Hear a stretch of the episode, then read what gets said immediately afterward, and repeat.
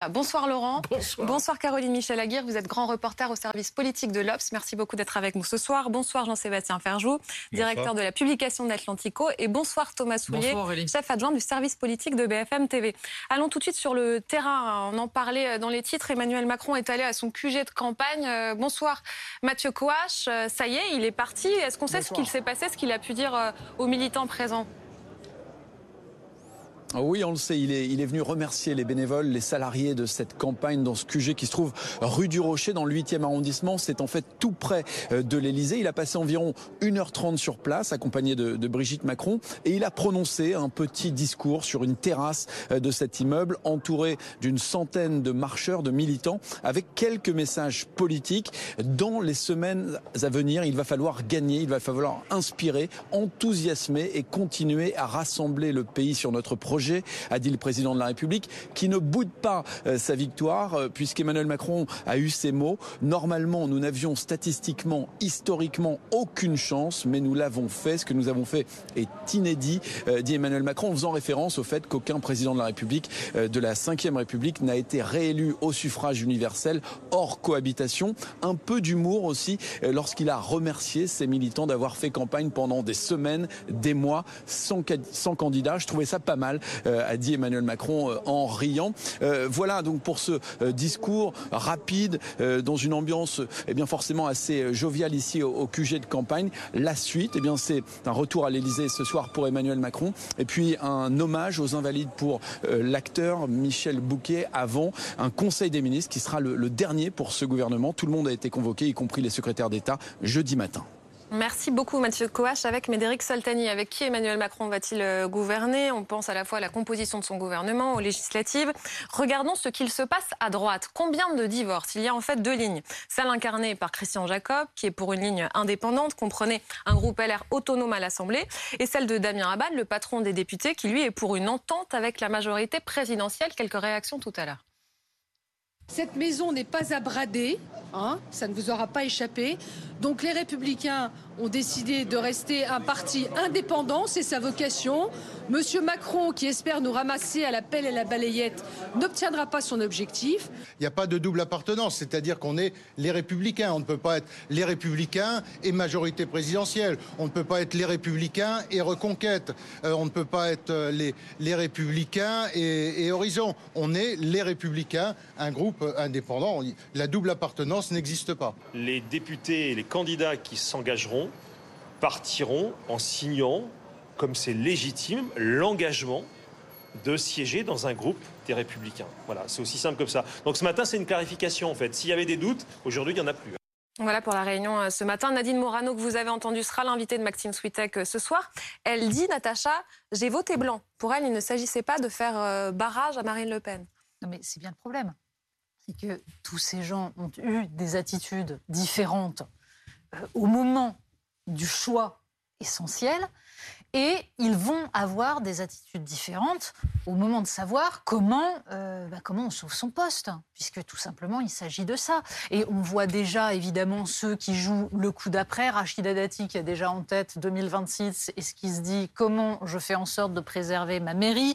On voit des gens comme euh, Copé qui était plutôt pour une coalition mais qui met un peu d'eau dans son vin parce qu'il ne faudrait pas non plus sortir du bois trop tôt. Là, la question, ça va être de savoir à quel moment, en effet, on a la révélation des choix des uns et des autres parce que c'est une question de timing.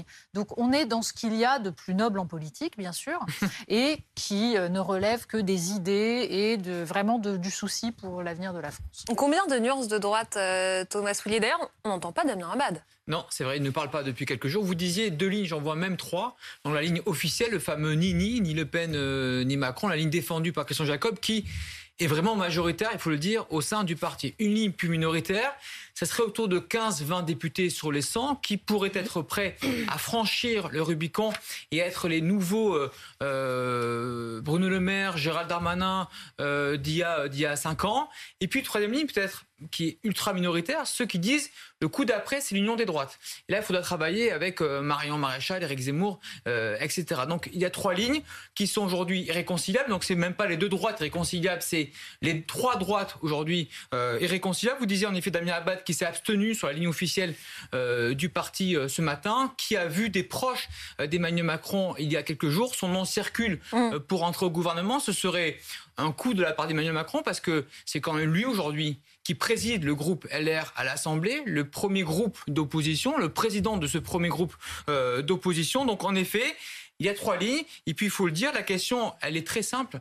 Est-ce qu'aujourd'hui, il y a une place dans ce pays entre Emmanuel Macron et Marine Le Pen? Eh bien, il suffit de voir les résultats au premier tour. La réponse est plutôt non, 4,8%. Je rappelle juste un dernier chiffre. Valérie Pécresse est arrivée en tête euh, lors du premier tour dans une seule circonscription c'était à Wallis et Futuna. Et juste euh, un point, vous avez déjà lancé l'avis de recherche pour savoir où est Laurent Wauquiez ou, c'est en cours? Alors il se cache, on le mmh. cherche pour tout vous dire, mais on ne l'a pas vu depuis le second tour en effet. Il va en effet réapparaître à un, moment. Euh, oui, Jean-Sébastien Ferjou, vous vouliez vous exprimer. Est-ce que, euh, concernant la, ligne Jacob, la ligne majoritaire, est-ce qu'on peut comprendre le calcul qui est fait de dire qu'en gros, une partie des électeurs qui ont voté Emmanuel Macron pourrait très bien de nouveau voter à droite. Les, les, électeurs de droite, en gros, qui ont choisi euh, Macron, pourraient-ils revenir au bercail pendant les législatives?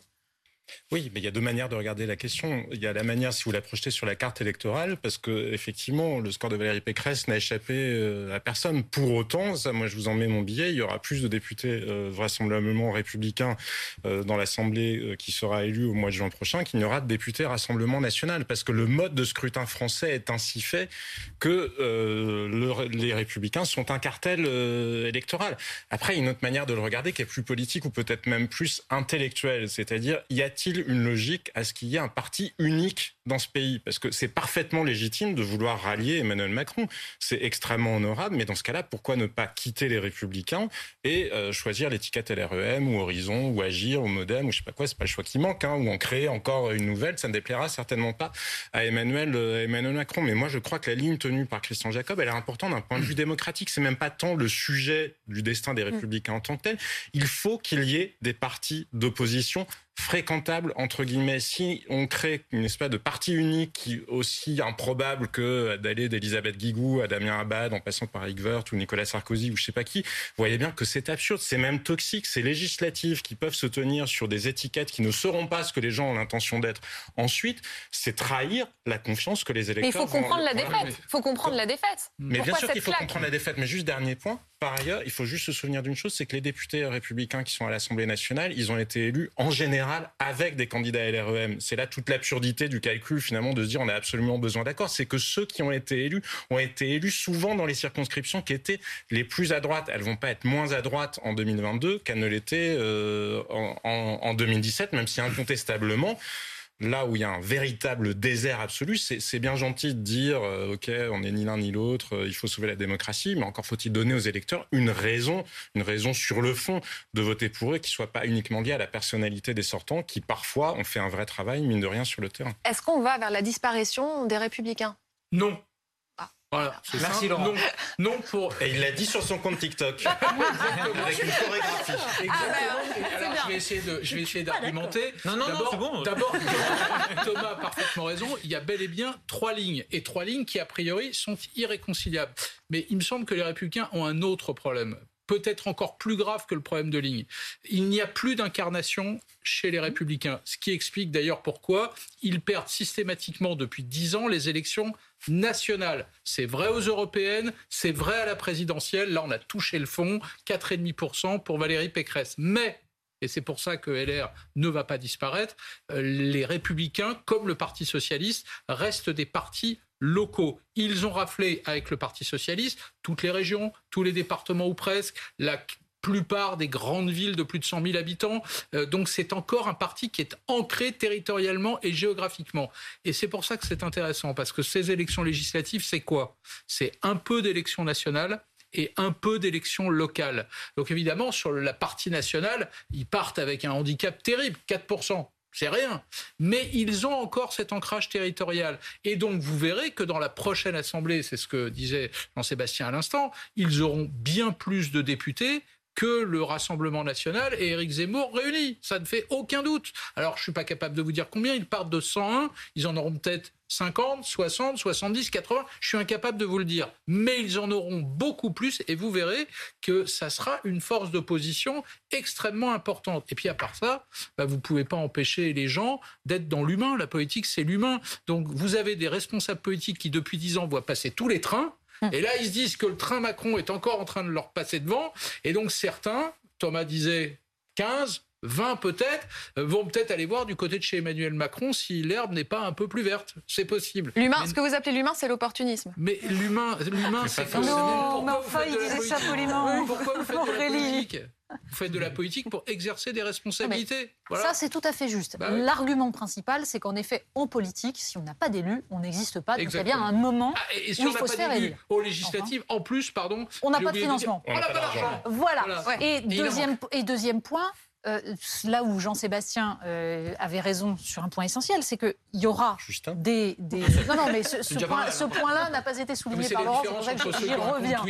Mais ce n'est pas seulement parce qu'ils sont un parti installé et local qu'ils auront des élus. C'est aussi, et Jean-Sébastien l'a fort bien dit, parce qu'il y a un mode de scrutin qui fait que sans alliance, les partis considérés comme infréquentables ne peuvent pas franchir la barre de ce scrutin majoritaire à deux tours. C'est aussi le fonctionnement de cette élection qui est en train de gripper encore un petit peu plus les choses. Pourquoi? Parce que du coup, ça n'est pas représentatif des tendances. Alors c'est très bien, ça va leur permettre d'exister à eux, ce qui est pas plus mal en effet pour le pluralisme.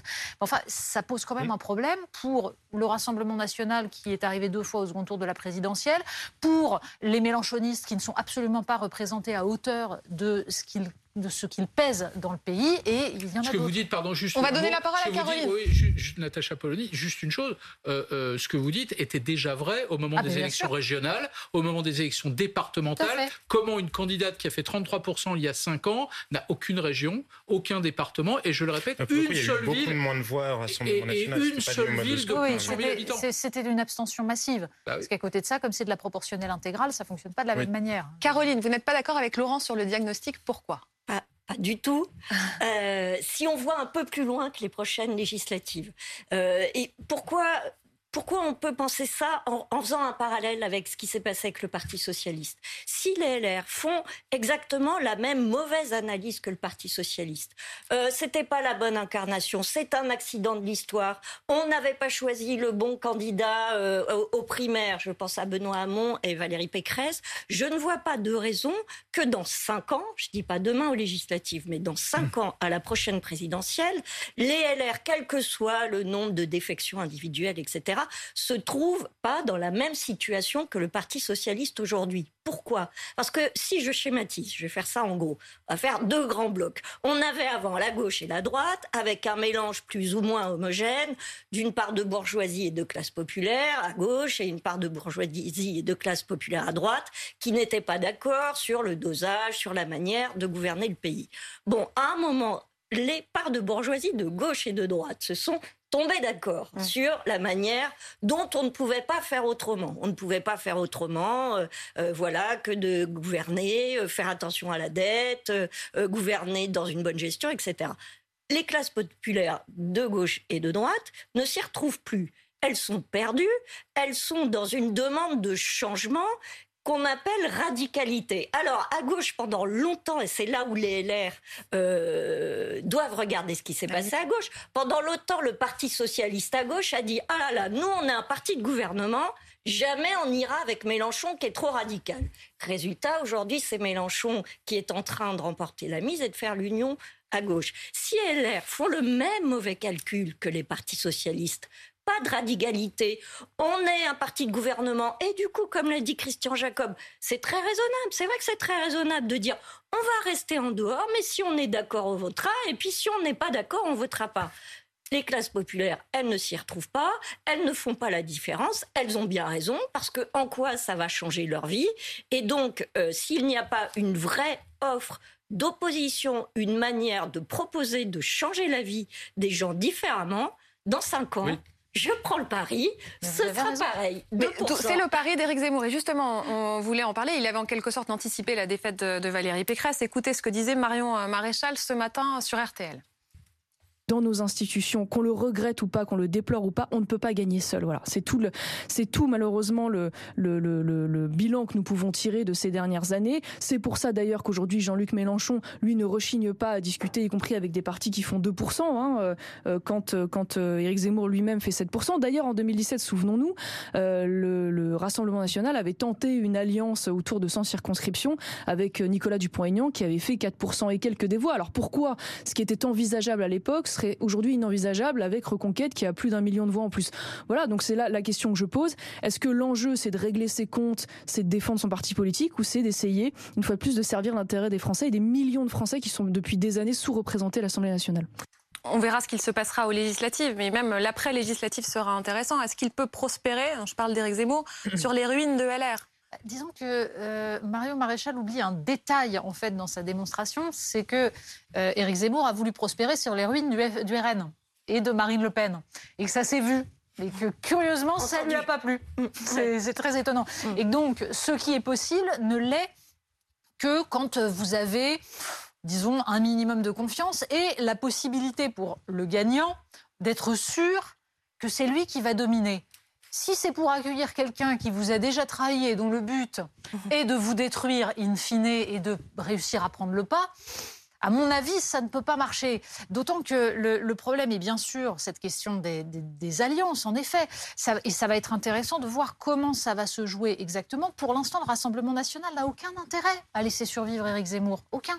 Ils ont au contraire intérêt à le laisser mourir. Ça, c'est à court terme. Après, à long terme, ça ne se joue pas seulement avec Éric Zemmour, ça se joue avec la partie des Républicains qui peut être compatible. Et ça, c'est une autre paire de manches. Mais ça, nous fait revenir à ce que vous disiez tout à fait justement à mes tout Voilà.